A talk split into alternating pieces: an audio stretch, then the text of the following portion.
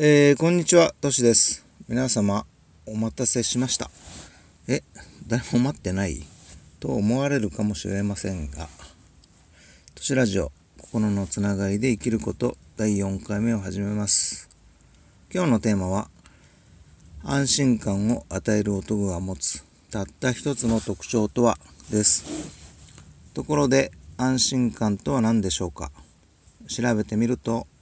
安心感とは不安がなく心が安らかな感じだそうです。もっと分かりやすく言うと気がかりなことがなくリラックスしている状態です。リラックスしているということはその人が持つ IQ、EQ、PQ が高くその能力を適切な状況で発揮できることです。そんな男が隣にいるだけで癒されヒーラーみたいな存在でずっと一緒にいたいと思いませんか？そう。安心感というのは一緒にいて心が安らかでお互いの能力を相乗的に高めてくれるということなんです。ここでは男性とお伝えしていますが実はこれに性別は関係なく女性にも当てはまります。男性なら女性が女性なら男性がそういう状態の存在であれば安心感を覚えずっと一緒にいたいと考えるに違いありません。そして年齢が年上とか年下年下とかも関係がなく兄弟だとか親子でも関係がありません。少し混乱してしまうかもしれませんが安心感とは性別や年齢に関係なく誰でも一緒に過ごしたいと感じる居心地のいい存在なのかもしれませんね。では反対に安心できない。この人といると不安しか感じない。という状況はどういうことでしょうか。それは不安とはイメージで想像想像上での出来事でまだ起こっていないことに対する感情です。なので本来なら不安を感じたとしてもまだ起こっていないので心配する必要はないんです。けれど今までの経験で同じようなシチュエーションが起ころうとすることをイメージの中で想像してしまうので不安になってしまうのです。例えば以前に異性に嫌われてしまったから同じように嫌われてしまうんじゃないのかと感じること。だから仕方のないことなんですけど不安が起こる感情のシステムを知ることで今不安を感じてるっていうことは以前嫌な感情を感じたんだな。って考えることができるので。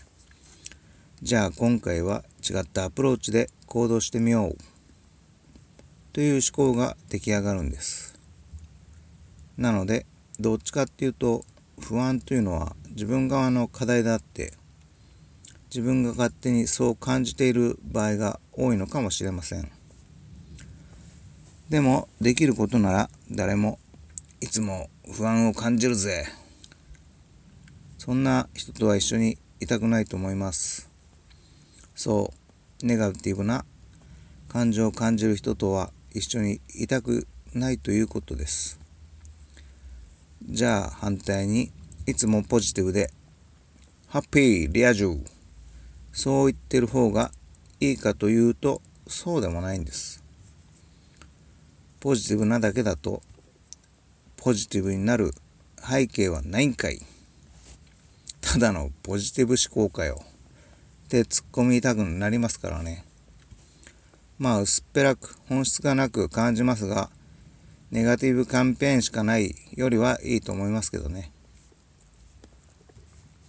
けどこうやって深掘りしてみるとポジティブやネガティブのどちらかに偏ってしまうと人は不安を感じてしまうものです。なので安心感を感じる状態になるようにバランスをとる意識が大切なんです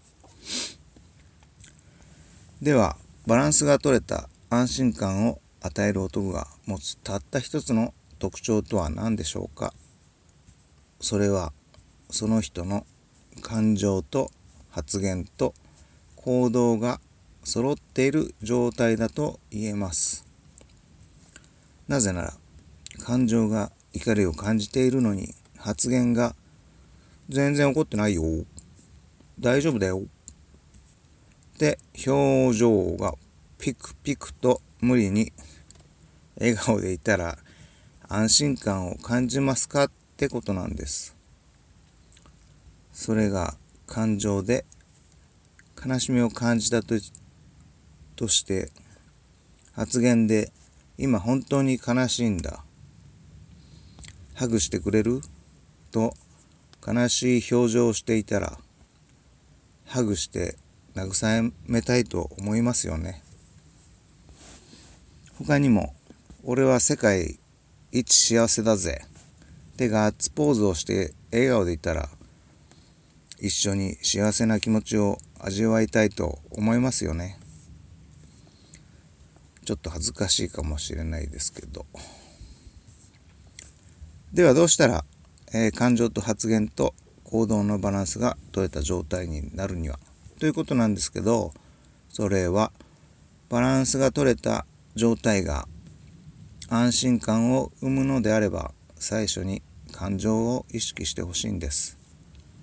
そしてその感情に合った発言や行動は何が自分にとって適切なのか。だからまず感情で感じたことを素直に発言し行動するんです。それがポジティブでもネガティブでもいいですし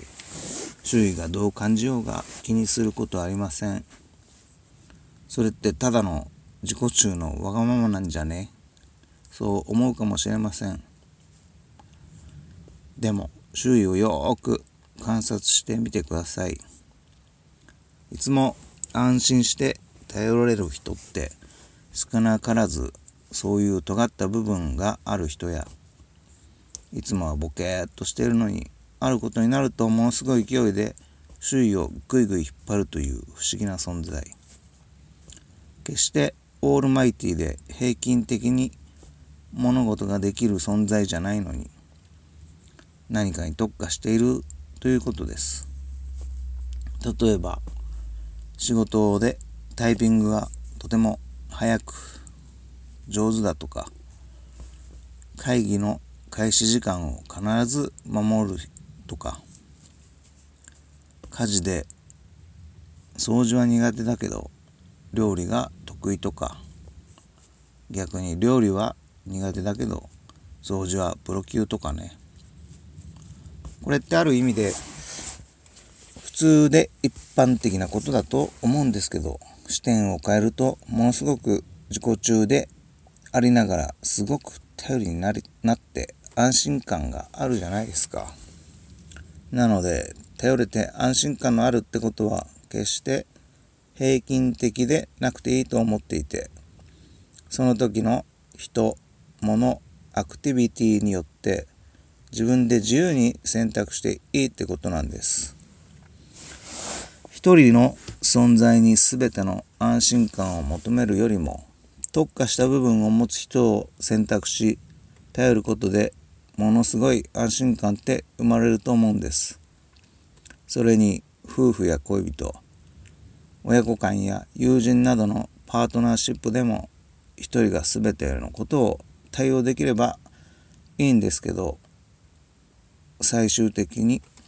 求める方も求められる方も辛いと思うからです。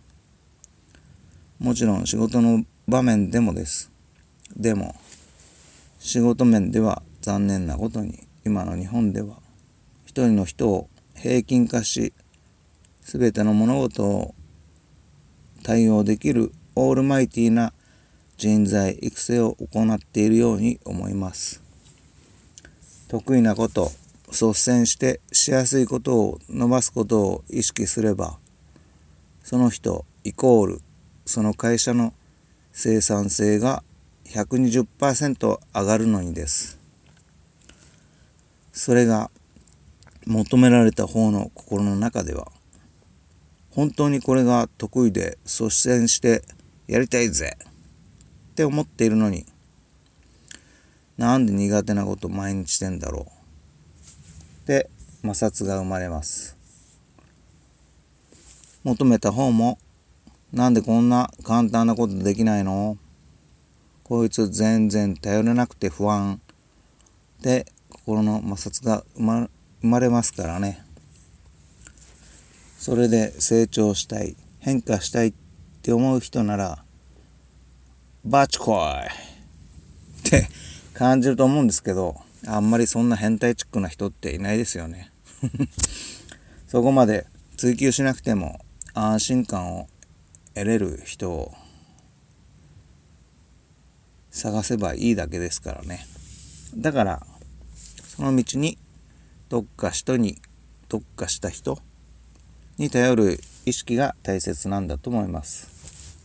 なので安心感を得たいのなら相手が得意で特化したことを最初に見つけること。そしてそれを相手が満足するまでしてもらうことです。そうすればその得意で特化したことにつられる形で今まで苦手なことにも光を当てることができて少しずつですが自然に苦手からなんとかできるレベルになりますのでその人の安心感のレベルって上がるんですそのためにも感情と発言と行動を一致させる必要があるんですだからまずは最初に感情をデザインするっていうことが大事になるんです。感情をコントロールするのではなくデザインすること。感情はコントロールしようとすればするほどに湧き起こる感情をブロックすることになりストレスが溜まり病気になる可能性が高くなるんです。なのでまずは感情をデザインすることデザインは自分で選択することができます。そう。自分で好みのデザインの衣服を選ぶようにです。自分好みの衣服でお出かけしたら嬉しいし楽しいですよね。だから自分好みの感情も選択することができる。それが分かっていればどの感情が自分を不幸にしているのかどの感情が自分を幸せにすることができるのかを選択することができるんです。自分の感情と向き合うこと。自分の感情を分かっているから、そうすれば泣きたい時も素直に泣き泣くことができるし、愛情を与えたい時は心から120%愛情を表現することもできるんです。分かっているから後でもう少し相手を安心させる言葉遣いがなかったのか。自分が安心できる感情のきっかけっていつかな。ってセルフフィードバックができるから。自分にも周囲にもポジティブで積極で積極的で前向きに接することができるんです。感情をデザインすることができればフラットでニュートラルな感情でいられるので自分のことも周囲のことも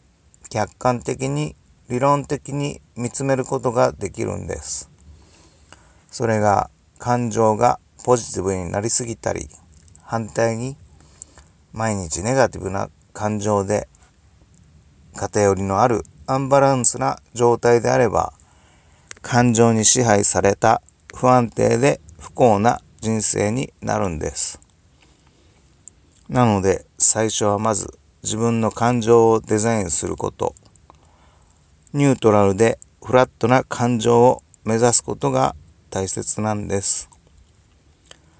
感情がフラットでニュートラルな状態になれば感情に嘘つくこともなく発言も自然とニュートラルでフラットになりそれに沿ってオートマチックにナチュラルな行動になるんです。それが全部の感情をデザインする必要はなくて、その時の人、物、アクティビティに合わせた感情をデザインすればいいんです。そう、一つの感情がデザインできていれば、その時にマッチした安心感をオートマチックに生まれるんです。だから安心感を多く与えようとしなくてもいいし、求めなくてもいいんです。まずは一つの感情に特化して、そこに安心感を与えれて、周囲から求められる存在になること。それがファーストステップになって、それが土台になって、より多くの安心感を与える男になれると思います。都市ラジオ心のつながりで生きること第4回目を終了します。最後までお聴きいただいて本当にありがとうございました。